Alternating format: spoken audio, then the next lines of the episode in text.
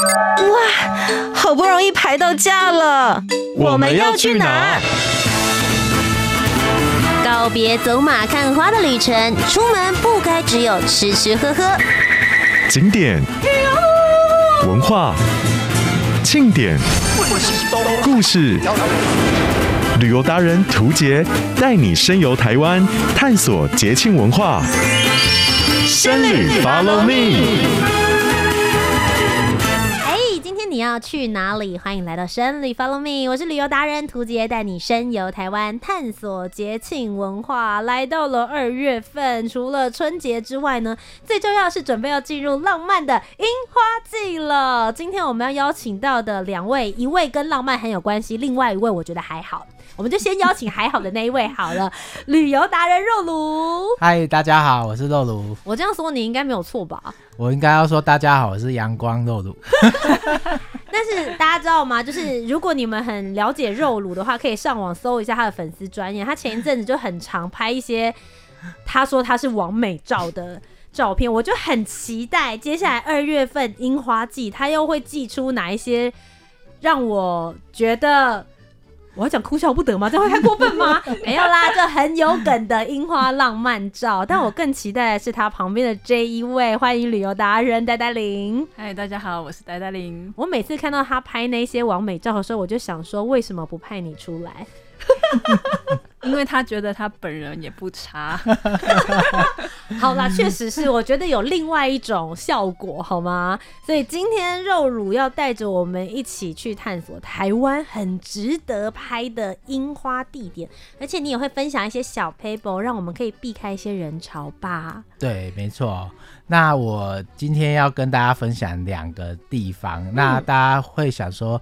台湾赏樱花应该就是武林农场吧？啊，最多人都往那边去挤，而且武林农场超难订，对，有够难订的，而且它还要管制。那那其实武林农场啊，呃，虽然今天主轴不是讲它，但是我要跟大家讲 武林农场的一个小 paper，，因为武林农场啊，它每年都会有一个时间是管制的时间，可是很多时候是还没管制之前，它就已经开花了，它可能开了哦。五层或是四成，那其实你不要想说它才四层五层而已，四层五层以那么多的樱花，它来看已经非常漂亮了。嗯，所以呢，你可以比如说今年我还诶不知道他还公布了管制时间没有，你就可以去看一下管制时间，比如说他是过年前还没管制，你过年前去你会发现人没有很多，因为过年前大家都在忙着打扫啊，然后做什么之类的，所以你可以在过年前。还没管制的时候去，因为我们每年都是还没管制之前去，然后就先去了，都是包场的感觉，你知道吗？哇，很棒！哎，确实就像你说的，就是毕竟它的樱花树实在太多又太密集了，所以其实只要三四层、四五层，其实就已经算蛮壮观。对，你后面就是整片花海了。好，这是一个小 paper，大家可以笔记起来。但如果你会说啊，武林农场实在是太多人去了，而且我过年前也很忙啊，我想要尝试看看看台湾其他地方的樱花。今天的两个地方到底是哪里？帮我们揭晓。第一个，好，第一个要带大家去武林农场附近的一个叫做福福寿山农场。福寿山农场这一边的樱花厉害在哪里？哦，它的樱花可厉害了，它一个有两个樱花地方，嗯、一个叫千樱园，光是名字听起来就是一个樱花盛开满满的地方。对，而且是真的是一千棵樱花盛开。那来到这边有一点那种喜气洋洋的感觉，因为千樱园嘛，我觉得如果你是单身啊、哦，或者是。带着另一半哦，可以牵着姻缘一起来这边，或者是单身的人来找姻缘。对，没错。那福寿山农场它其实距离武林农场大概一个小时多一点点的车程而已。嗯、那重点是这边没有管制哦，对，所以即便它大盛开，它也没有管制。那这边的樱花很漂亮的是，因为它樱花数量非常非常的多，嗯、然后它是呃昭和樱的昭和樱的那个品种，所以你进去之后，你会发现福寿山的地形是樱花园的对面是雪山山脉。那每年的你知道吗？二月的时候啊，嗯、其实雪山山脉都是积雪的，顶峰是有雪的。对，所以你在那个樱花园拍照的时候，因为它是一个山坡，有点起伏的，然后整片樱花都种在那边，所以你就可以在满满的粉红色的樱花，你会看到后面的山头很壮观的山头，然后是皑皑的白雪，嗯，然后你就会发现这很像在富士山赏樱花的感觉。哇，哎、欸，而且就是刚刚有讲到说千樱园，所以樱花的数量真的非常非常多，多到就是甚至你在走中间的步道的时候，其实也随时都是被樱花隧道掩盖的那种感觉。对，就是你根本看不到天空，你的天空就是粉红色的，嗯，真的很漂亮。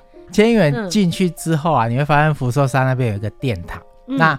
当地人都把它称为叫东京铁塔，因为它是那个红白相间的。哦、然后呢，你就会发现那个那个电塔的下面就是整片的樱花，所以很多人都会拍了一张照片，然后就说：“哎、欸，我在东京铁塔赏樱花。”那真的有那样子的感觉。然后你就可以站在那个东京铁塔的那个制高点，然后往下看，你就会发现。那个千樱园真的很壮观，然后樱花整个起伏在你的下面，然后你还真的很想数是不是一千颗，比我觉得比一千颗还要多。总而言之，就是看起来很壮观，满满的粉红花海的概念。对，哎、欸，但进到这边来，大家就会想说，福寿呃福寿山这里的话，其实它自己本身也是一个农场园地，对不对？对，没错。那这个是专门就是只有樱花季才能够进去的，叫千樱园。嗯，对。那那我那时候我我其实去了大概三次，那我有一次是。呃，刚好盛开的时候，嗯，然后我们就从外面经过嘛，然后我就叫我老婆赶快录影，然后呢，就录了一分钟，樱花都还在，你就知道开那个山路开了一分钟，那个樱花一分钟过后，樱花还在旁边连绵不断，对，你就知道那个面积有多大了。所以你去千樱园拍照的时候，你不用怕很多人会当你的背景，哦，你随时都可以。找到那种没后面你后你后面没有人的那种那种樱花的美景就对了。哎、嗯欸，那呆呆林像刚刚有讲到的千樱园跟一开始我们提到的武陵是最多人去的地方，你觉得这两边的就是樱花地形跟盛开的样子比起来的话，有什么不一样吗？我觉得是样貌不太一样。嗯，因为你到武陵的话，它其实就是美丽的有茶园嘛，嗯、但是如果是在福寿山农场的话，就是。拍呃雪山主峰，然后这边的话，它整个绵延的感觉就呃跟一般我们去武林农场的感觉，它这里会呃感觉会比较密集一点。嗯、然后它有做几个装置艺术，其实是必拍的点，就像呃像呃千樱园的樱花亭，嗯，就是大家会在那边。特别的留念拍照，就是因为那里有一个 L O V E 的标志。哦，真的是真的要签姻缘，所以就做了一些跟爱情比较相关或是爱心相关的这些装置，而且它 L O V E 是周遭都是樱花。所以他不是拍那个装置艺术而已，他是拍了之后旁边是满满的樱花。对，哇，他们真的很适合在这边办联谊活动。对，就是大家会觉得说，哇，看了花觉得很醉心，然后再看到人就会觉得好像又特别美。对，很适合有粉红泡泡出来的感觉。但其实在这个地方的话，他们也是可以有住宿的，对不对？对，福寿山农场其实也有住宿，嗯、可是其实，在樱花季的时候，我觉得比较没有那么好抢。哦、对，但是就是你还是如果抢不到福寿山农场，你可以住在比如说离山，或者是在外面的环山部落，都有一些民宿可以去做选择。那如果你真的都抢不到，嗯、那你就住宜兰。嗯、那你从宜兰当天来回，我觉得也不会太累。嗯，那或者是你如果是西部的朋友，你可以住在亲近农场，然后一天就是一一早，然后从清境大概开两个半小时就可以到福寿山，然后你早早的去，然后你可以拍到下午大概呃两三点，嗯，然后再慢慢的回程，其实都不会太累就对了。你们上一次去大概在园区里面待了多久的时间？我们待了大概快一整天，因为很、哦、有到这么大。吗？对，因为它很大，而且很好拍。那重点是千樱园是其中的一个区域。嗯、那福寿山农场它的本本馆的旁边，就是那本馆的那个餐厅的旁边后方，还有一个叫百音园。哎、欸，稍微小一点点的规模，但是可以看到不同品种的樱花是是？呃，它品种也是一样，应、嗯、应该是说，呃，千樱园它里面有三种品种，嗯、第一种是最先盛开也是最多的，就是。那个昭和樱，嗯、那后面还有两种，一种我记得是富士樱，然后一种是。呃，有点忘记叫什么品种，反正三个是白品种，对，白色的。嗯、那它就是一路可以开到三月多，所以你如果常常看到有人在分享千英远的樱花，你会常常看到那个 Kibo 上，嗯、他常常都在这边拍那个二月过去之后三月的樱花，你会发现真的很漂亮。嗯、那百英远它的位置啊，因为它它的位置是在福寿山农场的后面嘛，嗯、所以它的那个山势你会觉得它离。雪山主峰又更近，哦，它就在雪山主峰的正正下方的感觉。那千英远是雪山主峰是比较在遥远的地方，所以你在看的时候那种感觉是不太一样的，景会不太相同。那福寿山农场整个面积大吗？我是可以这样子就是走来走去，是会脚酸的那一种吗？呃，我觉得是不会脚酸，因为福寿山农场其实它。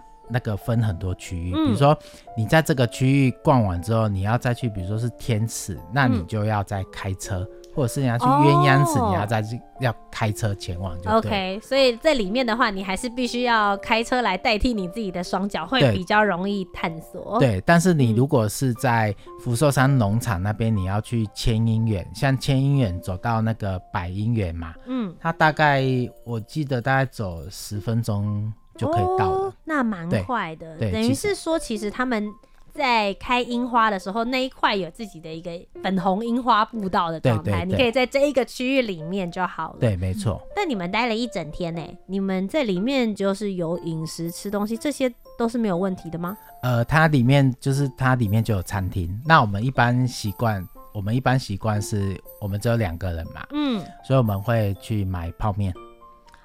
里面吗？里面有卖泡面？呃，里面有，但是不要在里面买，因为 你可以自己带进去。OK，比较贵一些些。外面就有超市，大家可以自己带。然后你就可以在那边，你知道吗？那种很寒冷的天气，因为福寿山海拔也是两千多公尺，你就在那边吃着泡面。我跟你讲，里面吃合菜的人，他们出来就会说，会羡慕你。他说：“为什么要吃合菜？为什么不吃泡面？”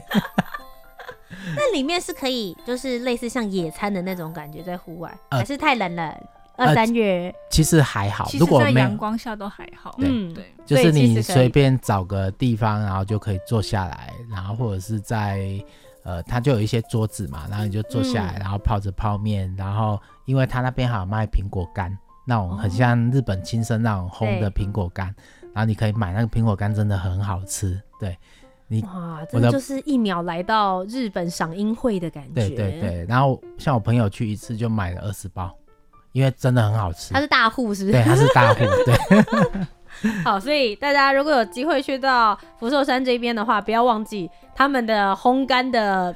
苹果干，对，好不好？很值得，大家可以吃一吃。好，所以第一个部分的话，带大家去的就是福寿山的千英园。最后还有没有什么要提醒大家？比如说我们要什么时候去会比较容易避开人潮，或者时间点呢？好，我建议大家也是最早的时候去，因为它是七点开嘛。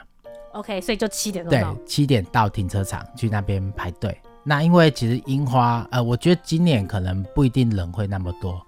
因为今年大家有可以出国的选择嘛，是所以我觉得春节适逢这些时间，对，没错。嗯、所以我呃，如果你怕就是挤或者是人多，那你就七点到。那七点到其实也不会太早啊，嗯、因为七点你慢慢拍，你会发现。那个那个一整天的时间很快就过去了。那千英园拍完，不是只有千英园，你还要再吃个东西，然后泡面，对啊，然后再去百英园，看看雪山更近一点的。对，而且那时候你会发现整个圣林线可能都是积雪的那种感觉，会很。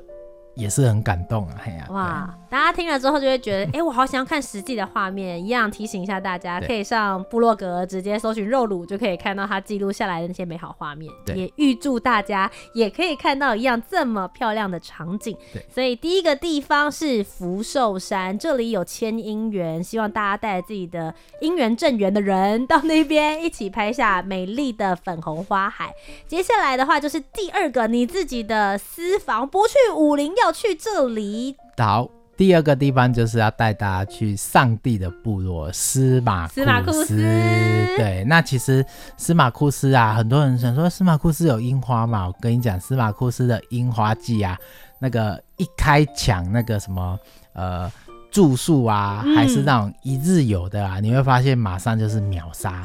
真的，对，那秒杀怎么办呢？因为啊，它管制的期间啊，因为司马库斯的路比较小，所以它一定要管制那个车辆的总数，所以你太多车进去，你也没有，他们也没有办法消化，所以他们就是用限总量管制的方式去管制车辆跟人潮。嗯、那其实你进去的时候，你会发现这个地方这样冷刚刚好，再多一点人进来就不好了。OK，就会觉得好像有点太拥挤。也顺便跟大家分享一下，就是接下来就是二零二四年我们今年度的司马库斯的樱花季，其实是从二月十号到三月十号，也就是为期一个月的限量时间。那我们刚刚就提到了，在这个泰雅族部落里面，其实他们也是有非常多棵樱花树。据说有两千多棵，对，它非常多。那因为它是二月十号到三月十号嘛，嗯，所以那今年很多人说是可能是暖暖冬，暖冬对，嗯，那暖冬就是怎样呢？可能会提早，樱花会提早。所以如果你发现二月十号之前，呃，那几率其实还蛮大的。我们那次去啊，就是因为它提早盛开了，又还没有管制，很多很多人又还不知道，爽爽对，所以我们就要从台南。单攻，单攻司马库斯吗？对，那你知道台南单攻司马库斯要多远吗？我们从台南开到呃新竹的竹林交流道就要两个半小时，竹林交流道再进去司马库斯还要再三个小时。你们真的很冲哎、欸，这是夜冲了吧？呃，在凌晨四点多。所以你们是突然想到，就说哎、欸，现在樱花差不多开了，既然还没管制，不如现在就冲吧。对，而且天气好，主要是天气非常好，天气好。而且花又盛开了，你们又是很在乎天气的部分，天气之子啊！因为樱花它很粉嘛，嗯，那如果没有蓝天当背景，你就会发现它的粉有点、嗯、有点不是那么的迷人。虽然还是很漂亮，嗯、可是它就没有那么娇艳，也没有那么有活力。所以我们那时候就决定冲了，然后冲了之后啊，就发现啊，哇！真的是冲对了，为什么呢？因为，呃，第一个是大家都以为要管制，要管制，对。可是呢，我们去的时候没有什么车，也没有什么人，嗯、所以上去之后啊，你知道去司马库斯有一个叫上帝的部落那个牌坊，对。一开到那边，哇，真的是吓到，整排是那个粉红色的樱花隧道迎接你。然后你知道吗？哦、那个开进去，本来大家都是很快要开去停车场。每一台车都是先停在门口，嗯，停住之后不是要收，不是要收费干嘛？是先停住，然后对，叫隔壁的，哎、欸，手机拿起来，起来然后呢，拿起来之后开始录影，然后才开始慢慢开。哦，那一段真的是漂亮到一个不行。哎、欸，我问一下，请问下这么睿智决定的，决定那天晚上要出发去司马库斯的是谁？是呆呆林还是是露露？绝对是露露这种东西，对，一定是冲动就觉得是他。那请问呆呆林那个时候想说，你这个疯子，现在这什么时间？然后突然要去司马库斯，最好你要很漂亮哦。你当时心里有这种感觉吗？对，就是说我一定要陪你冲，但是你一定要保证它天气非常好，而且拍起来非常的美。不然我就想说啊。所以当时开到门口那个牌坊那边的时候，你就觉得说有智慧票价，对，没错，就是冲对了。但沿途就有点臭脸了，想说为什么要这么这么早？然后真的有那么漂亮吗？对啊，对，还好，你是不是到那边的时候就松了一口气？Holy God！不会，反正我都有我的理由。如果 天气不好还是没有盛开，我就会开始骂那个，哎，网络上有人乱讲啊，骗我们。哎呀，我就知道了，你看为了冲这个按赞数啊，搞什么？但确实冲对了，所以从门口一进去的时候就是粉红隧道迎接你们。对，那个真的是茂密到一个不行。然后、嗯、哇，沿途上去之后，那个开穿越那个隧樱花隧道之后，就赶快想要把车停下来，然后马上冲下去拍照，嗯、因为真的太漂亮。那个整个是斜坡，然后重点是你斜坡，呃，我自己看啊，我觉得斜坡看上去还没有那么漂亮。上去之后再回头看，因为我们开车有那个后视镜嘛。嗯。哦，看到之后当下很想停在那边，然后赶快下来拍，但是没有没有办法，因为停在那边不行。我其实比较担心呆呆林的安危，想说你一直在看后照镜，你有没有在看前面的路？我都在注意他手机有没有帮我录好，对不对？哎、欸，有路吗？有路吗？现在这一段状况怎么样？所以一路开车进去，接着你们有下来走一走吗？一定要下来。嗯、对，那重点是司马库斯不是只有在那个樱花林走而已。那我先说它的樱花品种也是昭和樱，那它昭和樱就是那种日本蓝景吉野樱的一种，嗯、就是我们去日本常看到的樱花，大概就是这一种。那我们那时候停，我们是停到比较上面的停车场，因为有住宿客，其实都已经把下面的、哦、小木屋那边对对对，都已经把停车、嗯、停车的位置那个那个已经塞满了，就对。所以我们在上面的时候就想说，哦，还要走那么一段才能够看到，嗯、然后那一段就是用冲的，想说趁还没有很多人的时候去看，就下去看之后，哇，真的很感动，你就会发现这么。其实我第一次去司马库斯，我就已经很感动。我想说，这么远的山上居然还住着部落的人，对，而且他们还是有点自治的那种那种氛围，就是世外桃源。对，那那时候去走那个那个大老爷神木，其实就很感动。那我还是去那边住了一晚。那这次来是为了樱花，就想说，这么遥远的那个部落，居然还有这么美的樱花，嗯、然后就在那边走。那其实那个那个隧道其实就真的已经拍到一个不行了。嗯、可是呢，其实最美的地方不是那个隧道哦，是在哪里？一定要走到部落的制高点，它那里上面有一个观景平台，嗯、然后往下看的话就是这个樱花隧道，然后连牌坊都看得到整个部落的景色，然后后面的山景超美。天呐，哎、欸，其实有蛮多人去到司马库斯的时候，他们也会去走那个巨木群的登山步道，在那边的话，也会是满满的樱花吗？对，那个他他那个司马库斯的樱花有两个地方，嗯、一个就是路口的牌坊处，一个是往大老爷神木的那个路上，那边有一个樱花樱、嗯、花群。可是那边呢、啊，因为要走一段路，所以很多人不一定会走得到那边。所以我建议，如果你腿力不好，或者是你时间有限，你就是先以牌坊这边为主。那牌坊后面就刚刚呆呆领讲的，还要再走一段路。那那一段路大概是十几分钟，它可以走到一个制高点，然后去看整个部落的樱花。那那个制高点，我跟我老婆说，那个地方很像是我们去合掌村。合掌村不是在下面走吗？嗯，那你不。呃，有的人会在走走走走到最上面看下去，看下来就很像合掌村的感觉。嗯、我觉得那种就是缩小版，可是我们这边还有那种很漂亮的山林，所以你也可以看得到它下面的小木屋，对，然后还有刚刚讲到的牌坊，跟往下去看的，对，没错，那你就可以看到那个呃绿色的，然后粉红色的，然后小木屋点缀，哦，真的很漂亮，真的很感。我们在上面也待了半个多小时，嗯、就那一个景而已，我们也待了半个小时。舍不得离开，对，舍不得离开，因为真的就有一种你把这个世外桃源的山中村落一次尽收眼底的感受。对，没错。然后就是晚了之后，因为我们其实待待蛮久的，哦、那我们我们中午就在那边吃火锅，他、嗯、那边有那个深山的小火锅，然后。有猪肉啊，然后就是青菜啊，然后重点是它那个景色啊，它它是在一个小木屋里面，嗯、然后整片落地窗，外面就是山景。然后呢，那时候我就跟我老婆说，这个有没有像我们去那个奥地利、瑞士去山上，然后吃着他们的那个不太 不太好吃的餐点，因为那那边的餐点有的真的。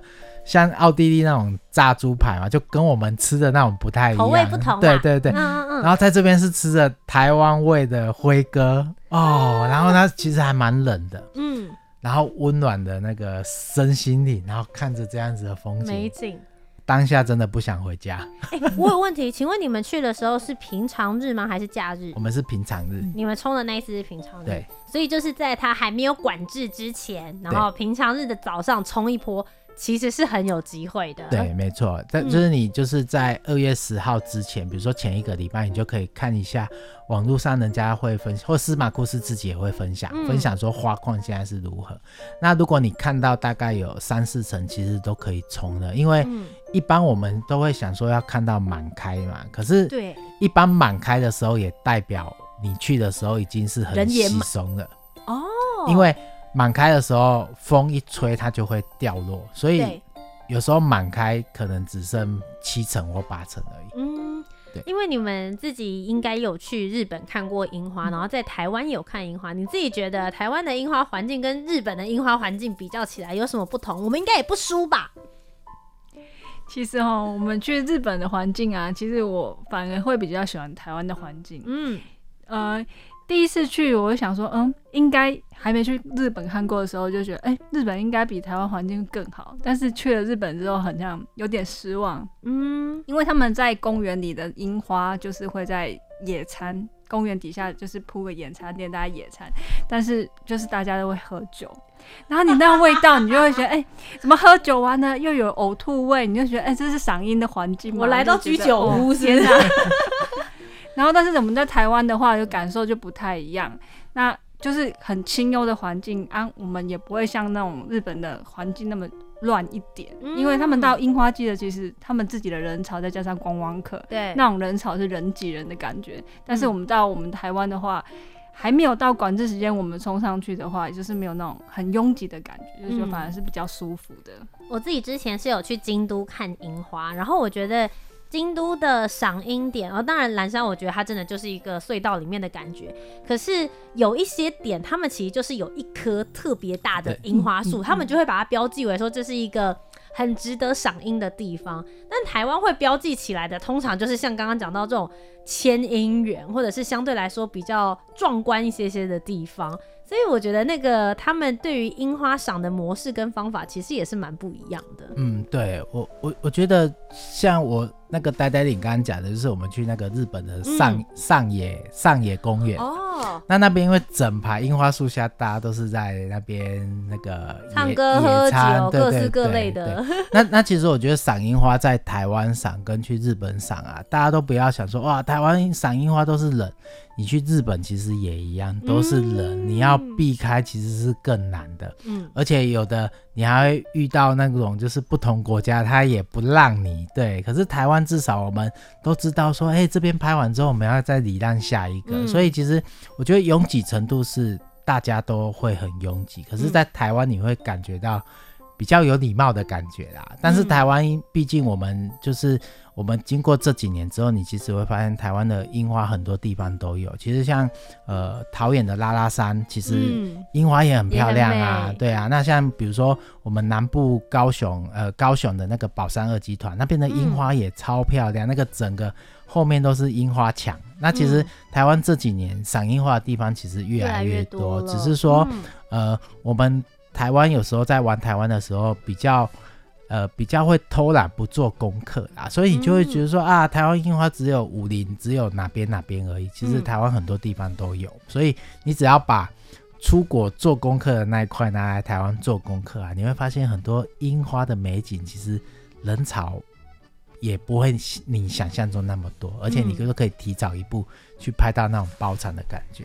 台湾的樱花绝对不输日本，而且我们是可以更有气质的来欣赏樱花，感受樱花的美丽。今天非常谢谢肉鲁还有呆呆玲来到我们的节目当中。当然，大家如果想要知道更多有关于看樱花的攻略，甚至是台湾的旅游要去哪里玩才好玩，欢迎大家也可以上他们的部落格以及粉丝专业，只要搜寻肉鲁或呆呆玲，就可以找得到他们的相关资讯了。今天再一次非常谢谢两位，谢谢，谢谢。那么各位小旅客们。那我们节目到这边呢，就告一个段落了。我是旅游达人涂杰，我们就下周节目再见喽，拜拜。